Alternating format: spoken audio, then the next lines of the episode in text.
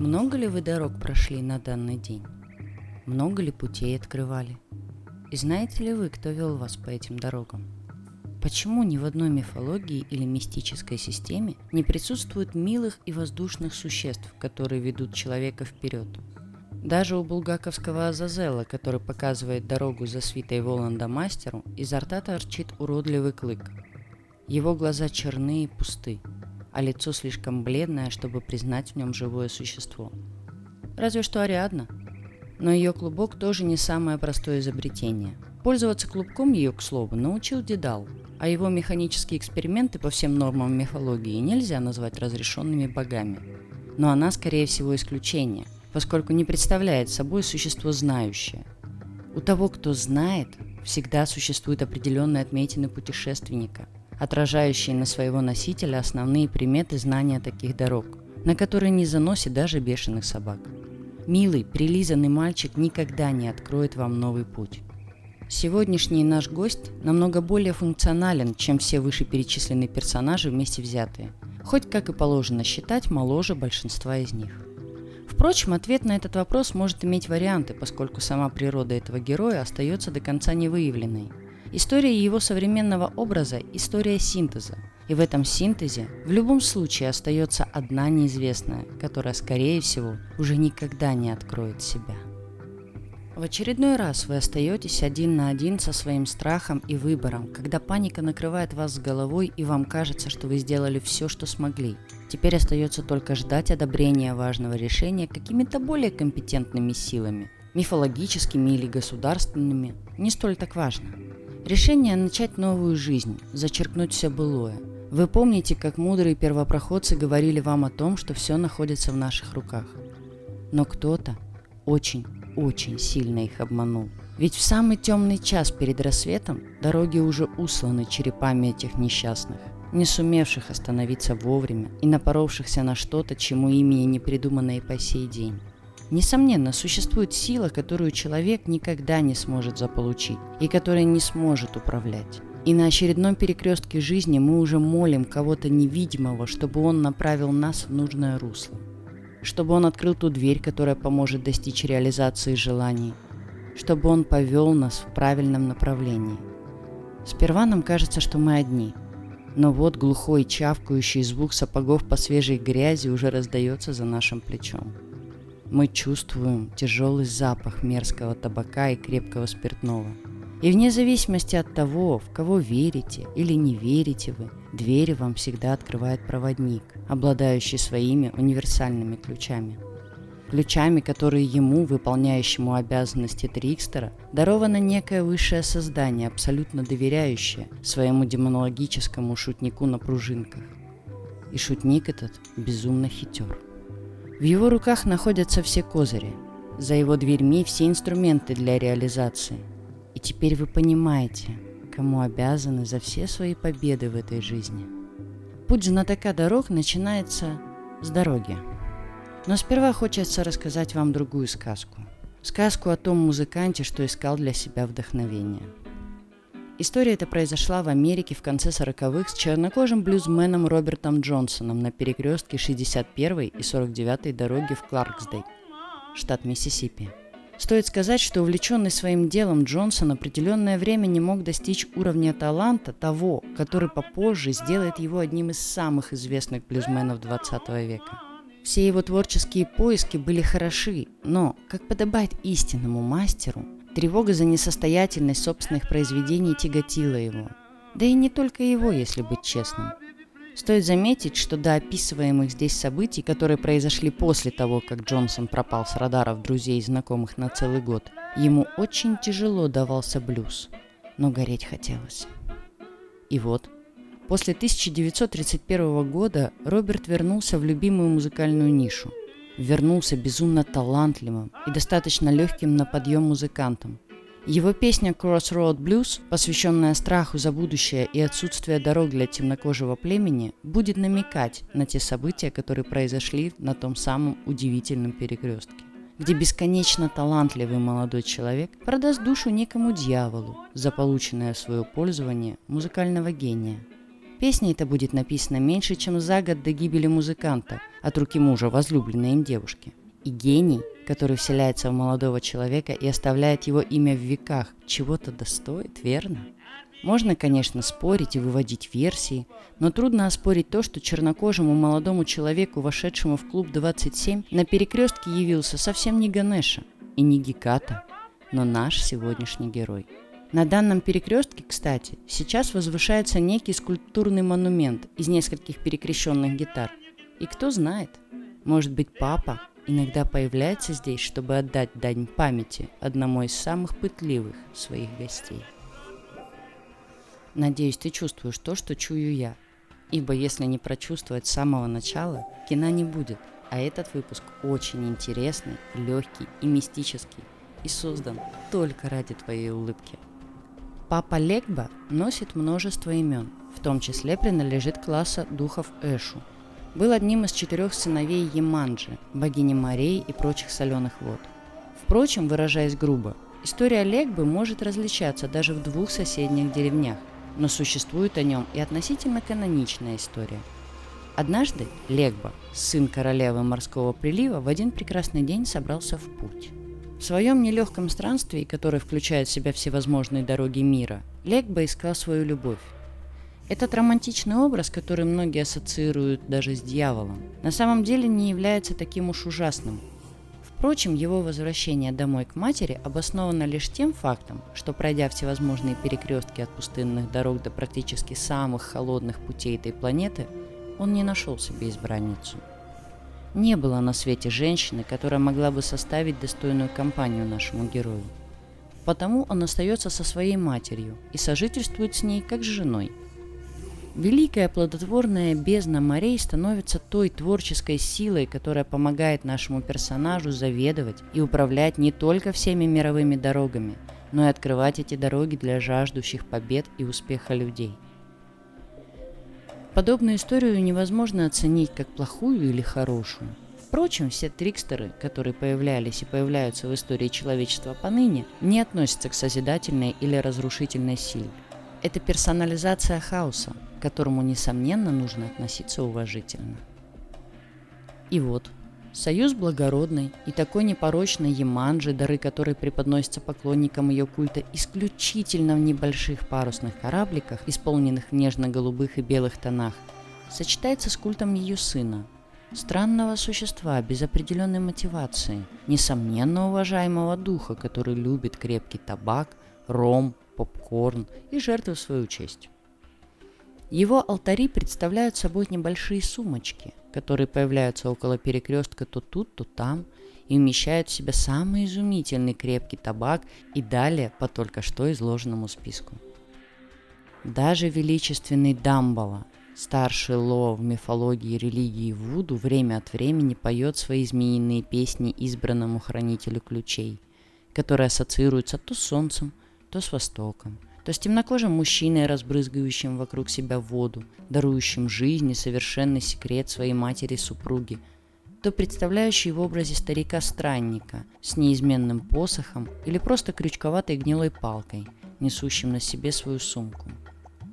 Вторая форма нашего сегодняшнего героя – форма того самого, дарящего перспективы существа, изъявленного, курящего трубку, испускающую дурманящий дым из-под соломенной шляпы, попивающего ром или колу, встречающего вас на перекрестке очередной жизненной передряги.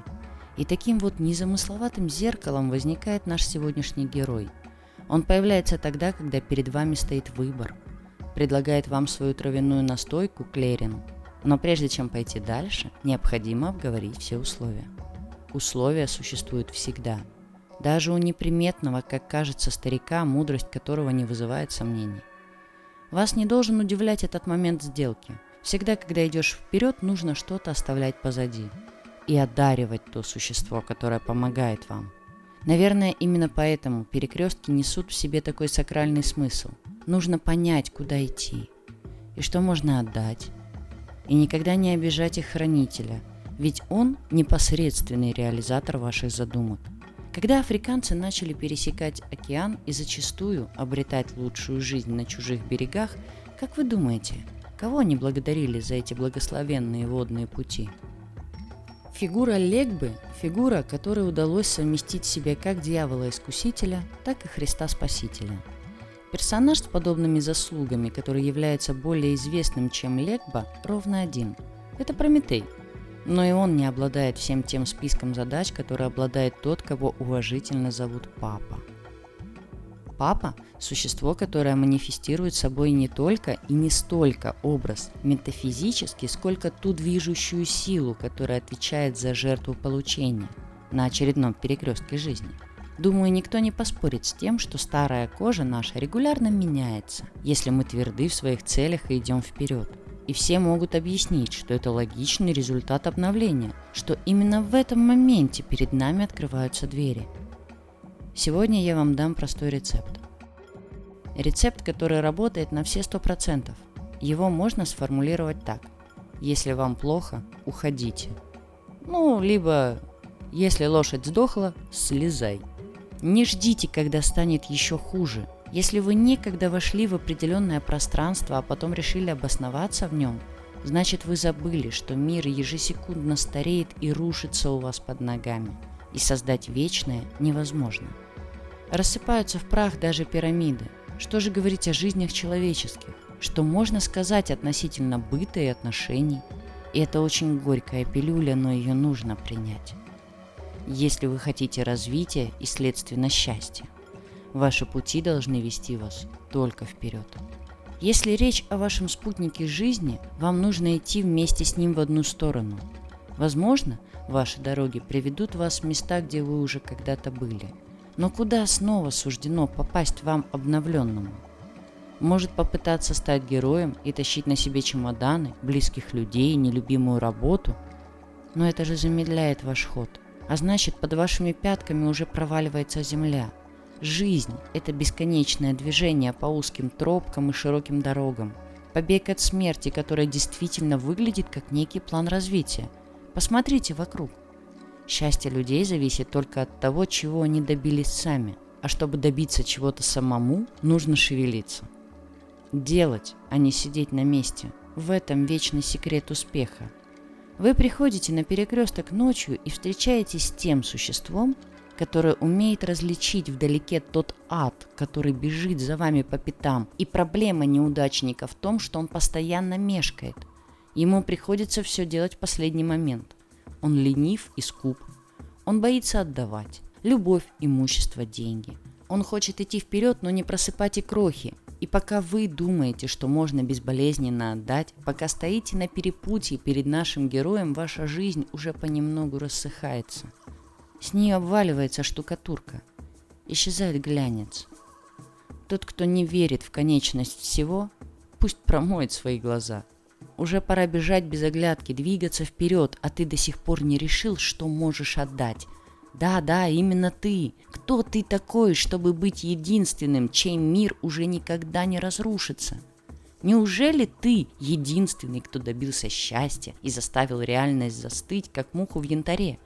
Или же стоит поработать над тем, чтобы фасад не трескался, а тяжкий груз не тащил тебя вниз? Наш путь нескончаем. Мы в пути ежедневно. Это теория о том, что если человек не развивается, то он деградирует, наглядно доказывается в конце каждого нового дня. Просто в конце дня перед сном научитесь подсчитывать баллы, набранные вами, и вы поймете, чего достигли и что потеряли. Тот, кто не отдает старое, чтобы войти в новое, потеряет все – и самый шикарный урок, который может дать нам пространство и наш сегодняшний герой, сводится к тому, что для возможности испытывать новые чувства, впечатления, эмоции, нужно стремиться вперед. Ведь песок в часах твоей жизни рано или поздно иссякнет. И когда он иссякнет, на сцену из-за плеча нашего героя выйдет другой персонаж. Стопроцентно ужасная тварь, которая снискала себе место под солнцем там, где тьма и в мрак навечно одолели тепло рассыпающегося в прах мира. Герой из категории Хранителей Вечности, который на девятый день после нашей смерти сам лично берет в руки этот глиняный горшок, накрывает его листом белой бумаги и появляется перед вами наконец-то в своем материальном облике. Улыбающийся во все зубы остов либо человек, одетый в черное или фиолетовое, который предлагает вам вернуться. И при помощи нехитрого обряда уже проявляется ваш дух в некой иллюзорной форме, связь с которой так важна, так необходима. И рождаясь где-то там, за множеством морей, вы оставляете свой голос и дух прошлого тела на этом злосчастном судьбокрестике и появляетесь на свет вновь, в любом времени и месте. Ваш первый крик смешивается со смехом доброжелательной и такой заботливой Яманджи. Она укутывает ваше тепло и душу теплой шалью из морской пены. Она теперь уже никогда не даст вам пропасть и вы будете знать все наперед. Вы будете понимать, где ошиблись. Вы будете помнить две этих фигуры, существо, с которым просто не смогли договориться по глупости своей или по недальнозоркости, и того, второго, стерегущего кладбища, самого почитаемого посредника между миром живых и миром мертвых для ваших новых соотечественников. С детства вам будут рассказывать истории о молчащем великом Боге – о том, насколько высок, что не замечает своих детей, но имеет некого посредника, странного старика. И вот вы уже совершаете там невероятные обряды, лично вешаете на дерево сумку и набиваете ее табаком до отказа. О боги, как вы ошибались! Как жестоко ошибались, когда считали, что ваша жизнь только в ваших руках. И как еще больше ошиблись бы, если бы подумали об обратном о том, что кто-то вас сохранит и убережет. Но на земле уже начертен Вевелегба и причудливый знак для открытия всех дверей, распахивающий вход на место проведения ритуала для нашего сегодняшнего героя, который единственный может связаться с теми духами и образами, что нужны вам в данную минуту. Удовлетворенный вашими дарами, чернокожий старик уже улыбается и вынимает изо рта свою вечно забитую трубку – пробует поднесенный ему попкорн, запивает его колой, а за спиной его клубится мрак, из которого может появиться кто угодно, от вечного прокаженного омулу, выросшего в лесу, наученного птицами чувствительности, рыбами поиску выхода из любой ситуации, а зверьми выживанию и оставшемуся из старшего поколения всех знаний о целебных травах, до двуполого Ашумары, являющимися покровителем фортуны, удачи и фарта в любых делах. Но вы уже замечаете, что образ вашего первого гостя миражирует. В нем одновременно отображаются апостол Петр, двуликий Янус, Ганеша или сам сатана в своем коварном превосходном величии. Но теперь, после перерождения, дух этот не вызывает вас страха, потому что вы готовы и понимаете, что всегда были готовы отдать ему ту часть, часть, имеющуюся у вас, которую запросил он. Или даже больше. Потому что перспективы всегда перевешивают то, что имеется в наличии сейчас. Вы понимаете, то, что уже получено вами, тоже его заслуга. И без всех этих вечно открывающихся троп, на которые ступала ваша нога, вы были бы беспомощными, нищими и несостоявшимися без него. Как же глуп ты был раньше, человек, когда не захотел делиться тем, что тебе некогда даровал тот самый персонаж, ждущий свою логичную и разумную долю. Иногда стоит отдать все для того, чтобы получить еще больше. Ведь если новые горизонты навсегда закроются для вас, то ваш внутренний храм, ваша внешняя атрибутика просто истлеют и превратятся в прах. Это не хитрый договор, и не манипуляция, и не обман. Это просто бизнес – и в бизнесе этом нужно играть на честных правилах и условиях. Вызывать доверие, чтобы получать то, что ты захотел, загадал, о чем мечтал уже очень-очень давно. Это разумные условия разумного общения, лишенные привязанности, жадности и скопидомства. Но становится неясным один факт. Через эту маленькую бедную деревеньку, в которой вы находитесь сейчас, уже проступают величественные образы, древние храмы, города всех возможных народов, самые известные человеческие архитектурные памятники, моря, золотые прииски, нефтяные вышки и офисы самых богатых корпораций. Но ваше смятение обуславливается наличием одного простого факта. Путь – это не только процесс, опыт или приобретение чего-либо – это еще и цель. И любая из этих иллюзий может воплотиться прямо здесь и прямо сейчас, по результату собеседования с нашим сегодняшним героем. его улыбка добра, он не отбирает, он дарует.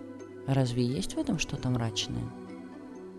Многие привыкли думать, что магия делится на черную и белую. Но разделения такового не существует. Да и само понятие магия на самом деле не предусматривает полетов на метле и прочих головокружительных трюков. Магия – скомпрометированная толпой бездарных халуп и идиотов под масками экстрасенсов и колдунов. Магия – это некий набор способов, которые могут помочь в попытке повлиять на мир. И даже сами представления религии Вуду не утверждают, что все получится. Зачастую отправляя своих пациентов в руки профессиональных врачей, кстати. В случаях, когда они могут помочь, они помогают. Они дают людям специальные целебные травы, обрабатывают раны, а ритуал воззвания к духам – это просто ритуал. Просьба разрешить помочь, просьба дать шанс. И это такой же ритуал, как присяга, выборы или крещение в тех странах, которые мы привыкли называть цивилизованными. Особый интерес к Вуду также привлекает тот факт, что колдун Вуду может быть не только вудуистом. И вся эта шумиха о ритуалах и заговорах на смерть, о вызове духов конечно же, преувеличено. Вуду, если можно так выразиться, в основном является универсальным инструментом практики, предназначенной для помощи человеку, страждущему или больному. Мы часто читаем разнообразные ужасные подробности в желтых газетенках и верим им.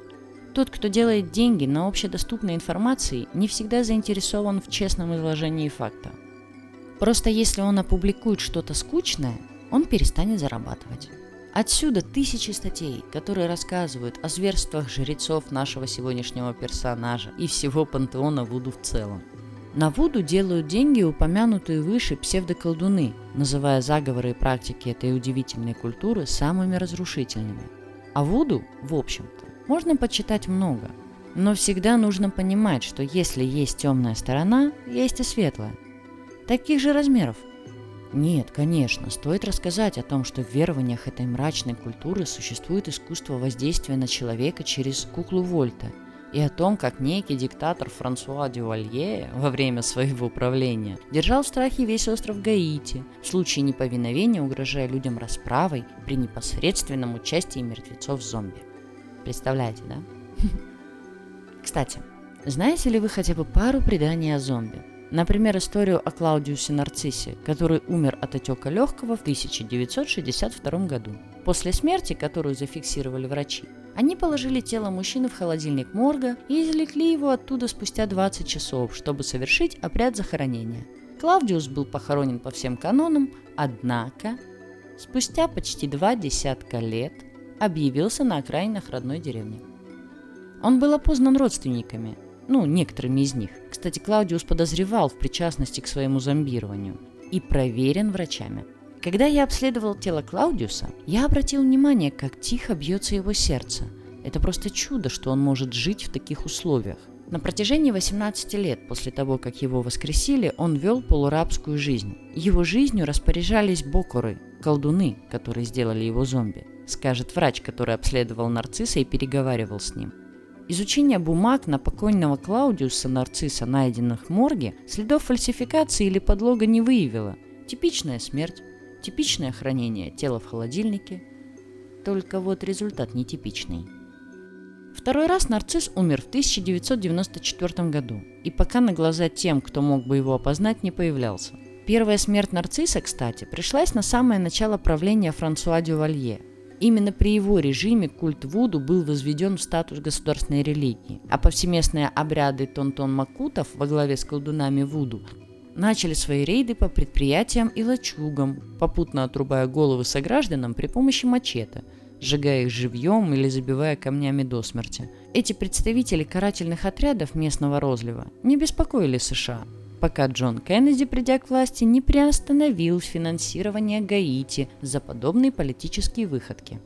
В ответ на это Дювалье заявил, что у него со дня на день будет готова кукла Вуду, изображающая Джона, и что он в ближайшее время начнет ритуал. Кеннеди будет убит через 6 недель после данного заявления. Финансирование Гаити будет восстановлено, а Дювалье еще будет очень-очень долго править своей страной. Какие прекрасные совпадения, не правда ли? В итоге, конечно, Тонтон Макутов разгонят. Гаити приведут в относительный порядок, легенды о зомби превратятся в страшные сказки для голливудских кинофильмов и вернутся в глубокие верования народов, связанные с культом Вуду. Наш же герой – персонаж многоликий и будет до сих пор являться всем, кто просит его помощи. Да, он одобряет различные беззакония и жестокость в облике мэтра Карефута, того самого повелителя перекрестков. Да, люди пользуются его негласным одобрением во время исцеления телесных ран – взывая к папе Легбе. И он ли виноват в том, что к нему обращаются все чаще лишь различные подлецы и негодяи? Нашему сегодняшнему герою, который персонифицирует некое пространство возможностей, все равно на чей зов откликаться. На зов убийцы или на зов лекаря. Именно так соблюдается баланс и конфликт игры жизни, которой никто не выигрывает никогда. Наш персонаж, как вы уже поняли, Образ собирательный, и вы можете быть уверены в том, что никакой магии в нашем мире не существует. Но нельзя поспорить с тем, что существуют некоторые законы достижения целей. И в основе этих законов так или иначе лежит некий свод ритуалов. Сначала ты понимаешь необходимость измениться, потом подготавливаешь пространство для изменения, а потом делаешь шаг вперед и оставляя все лишнее и ненужное позади – Любой вопрос решается именно такой последовательности. Если ты начинаешь вместо первого пункта пытаться найти изъян в окружающем пространстве, людях, событиях, то рано или поздно столкнешься с тем, что тебе самому придется держать небо на своих плечах, потому что время всегда на чеку. Если вы не изменитесь в нужный момент, то оно навечно закроет для вас дорогу в перспективам будущего – Никогда не получится повторить попытку в тех же условиях через 10 лет и даже через несколько дней. Поэтому не теряйте шанса. Не забывайте сделать это чисто символическое подношение Вселенной. Вселенной, которая уже формирует образ вашего сегодняшнего персонажа. И она будет довольна. А вы научитесь благодарить ее, вновь получая шанс за шансом. Ну как, понравилась тебе сказка? Более ранние мои подкасты почти все состоят из сказок и размышлений. Но все-таки настала новая эра, и теперь давай вернемся к истории. Кто же такой Папа Легба? Почему его путают с бароном Самеди? И какие комичные случаи бывали в истории, которые приписывают воздействию Вуду? Вообще культ Вуду – это обобщенное название для синкретических вероучений, возникших среди африканцев и их потомков, живущих в районе Карибского бассейна – или по-простому, это мешанина разных религиозных идей и практик, в которой нет ядра, но есть два истока – христианство и африканские традиционные верования. В узком смысле вуду – это прежде всего гаитянская вуду, которая оказалась наиболее популярным благодаря интересу некоторых авторов, в том числе Уэйна Дэвиса, автора нашумевшей книги «Змея и радуга». Однако сама история культа до сих пор изрядно мистифицирована, а в последние 30-40 лет еще и получила искусственную внешнюю оболочку, рассчитанную на туристов. В целом, Вуду – это всего лишь несколько дат. Первые чернокожие рабы были завезены в Гаити французами в 1503 году. В 1791 году невольник по имени Туссен Лювертюр поднял восстание, которое увенчалось не только изгнанием рабовладельцев, но и созданием независимого государства – это единственный прецедент в истории черного рабства. Важную роль в формировании нового государства сыграли тогда еще практически неописанные, неизвестно откуда взявшиеся культы со своими колдунами и жрецами. В 1860 году Папа Римский Пий IX признал гаитянское Вуду ответвлением католицизма. Впрочем, никаким последующим шагам это не привело. Просто как факт. 1957 году к власти на Гаити пришел диктатор Франсуа Дювалье, который известен также как Папа Док. Сам он себя иногда называл барон Суббота. При его правлении идеология активно использовала представление Вуду во многом, чтобы запугивать своих противников. В 2003 году правительство Гаити объявило Вуду официальной религией страны. И к этому моменту Вуду распространилось не только по Карибскому бассейну, но и обратно к истокам, в Западную Африку последние десятилетия кое-где происходит отказ от Вуду, в том числе из-за конкуренции с другими мессиями, а их, знаете ли, много. В ряде стран, например, в Нигерии, жрецам и колдунам Вуду официально запрещают лечить и брать деньги за ритуалы. А теперь давайте по персонажам. Концептуальные персонажи, такие как Бандио и Лоа.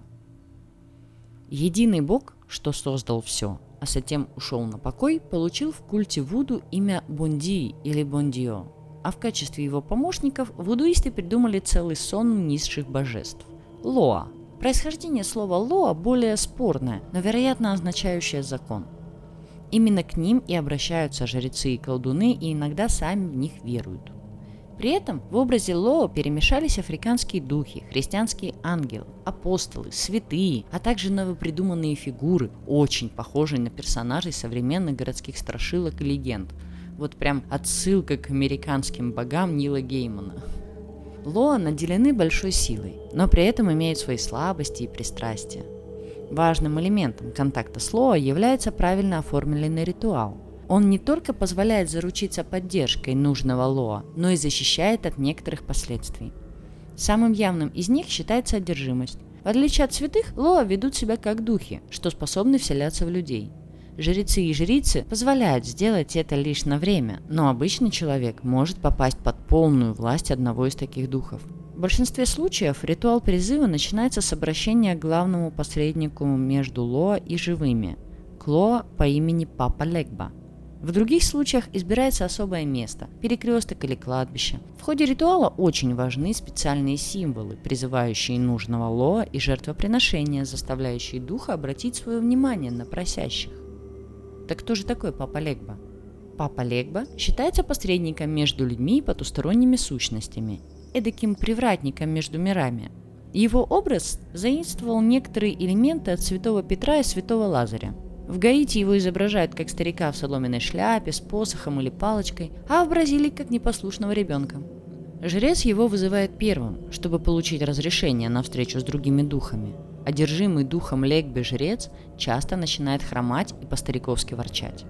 В жертву папе Легбе приносится белый петух, а также кофе, ром, табак, сигареты, кости животных, жареная и копченая курица, сладости. Вероятно, изначально это был очень прихотливый африканский дух, который сбивал с пути и мешал в жизни. Однако затем он стал привратником и защитником в сложных ситуациях. Папа Легба – одна из центральных фигур в религии Вуду, особенно в ее гаитянском варианте. Именно он, по представлениям вудуистов, дает разрешение говорить с населяющими мифическую страну Легвинею Лоа, открывая и закрывая ворота, разделяющие миры. Именно поэтому любая церемония Вуду с обращением к Лоа начинается и заканчивается с обращением к папе – также считается, что он знает все человеческие языки и помогает душам умерших попасть в земной мир. А впоследствии может даже помочь установить контакт между живыми и мертвыми. С другой стороны, папа Легба может и помешать проникновению духов в мир живых, поэтому вудуисты часто просят его о помощи в защите дома от злых сил, ну и в подобных случаях. В гаитянском вуду папа Легба Обычно изображается как старик на костылях или с палочкой, одетый в широкополую шляпу из соломы, курящий трубку и окропляющий все вокруг водой. Животным, посвященным ему, является собака. Ввиду своего положения в качестве привратника между мирами живыми и Лоа, он часто отождествляется со святым Петром, который играет подобную роль в католицизме. На Гаити он также иногда изображается в образе святого Лазаря или святого Антония. В жертву папе Легбе приносится, более подробно, белый петух, зерно, кофе, ром, табак, сигареты, маленькие игрушки, трубочный табак, кукурузные трубки, кокосовые орехи, сироп, ликер, коньяк, кола, орешки, сладости, мороженое, шоколад, сигары, сигарилы, жареная копченая курица, ямс, леденцы, рахат, лукум, пирожные, торты. Вот, в общем, все, что найдете в холодильнике. Барон Суббота. Это Лоа, отвечающий за смерть, сексуальность и рождение детей. Собственно, его настоящее имя нельзя называть, поэтому он зовется только по прозвищу – Самеди или Суббота.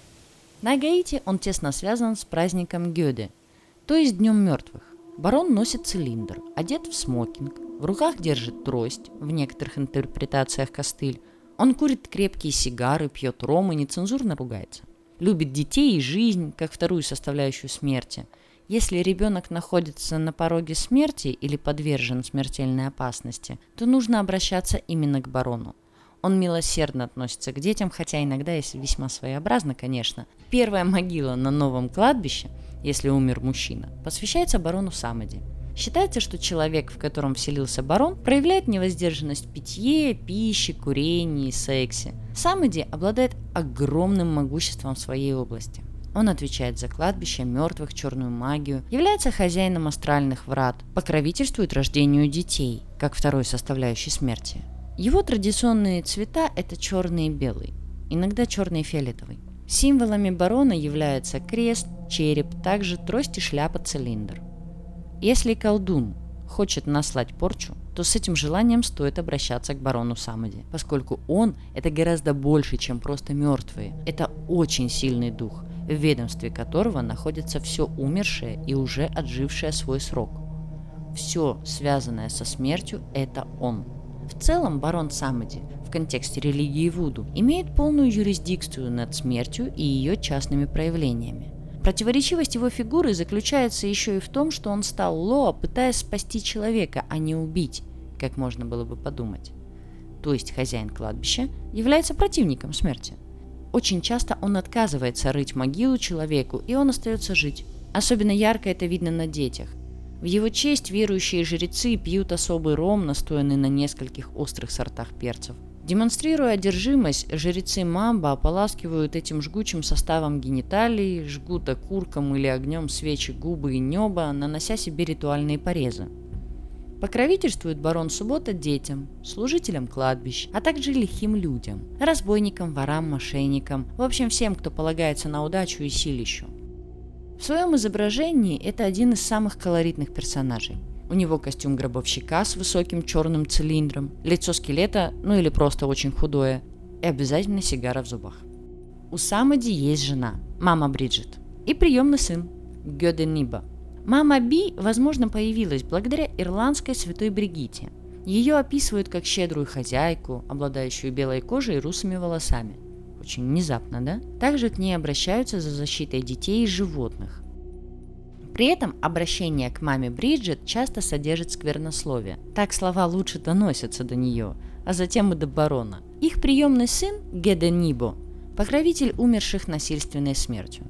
Изображения его весьма необычны – это молодой человек, слащавый гнусавый, часто носящий одежду дэнди-аристократа, ну или женские одеяния.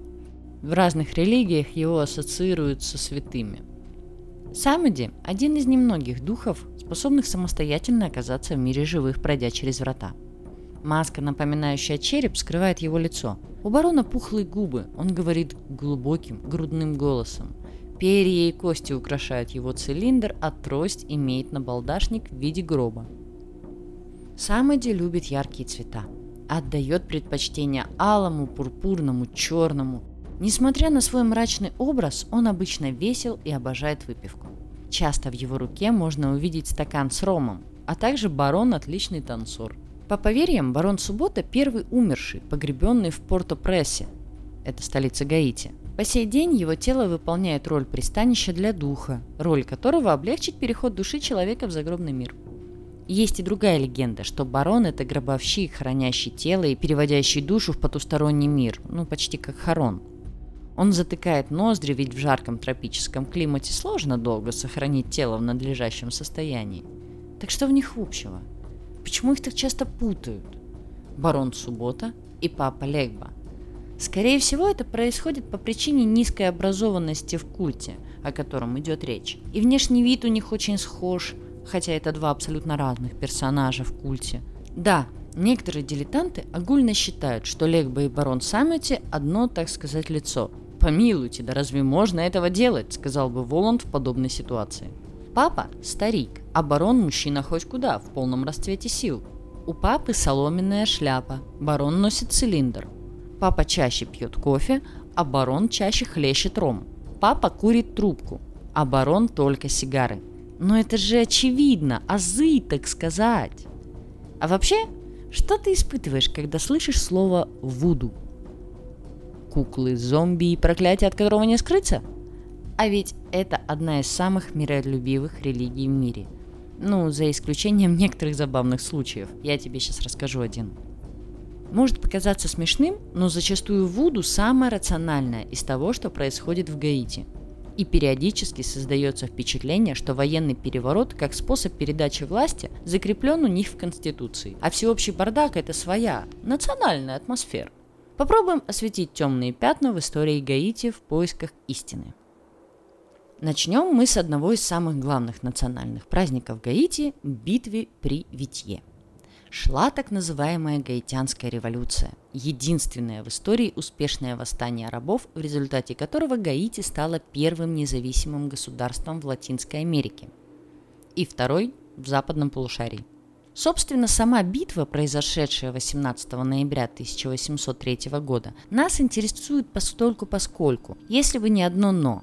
Да, гаитян было более 20 тысяч, а французских войск не более двух – но гости из Европы имели современные ружья и артиллерийские орудия, а местные борцы за свободу были вооружены в лучшем случае самодельными дубинками и штакетниками от забора. Лишь у единиц были сабли, а у особо везучих и мушкеты.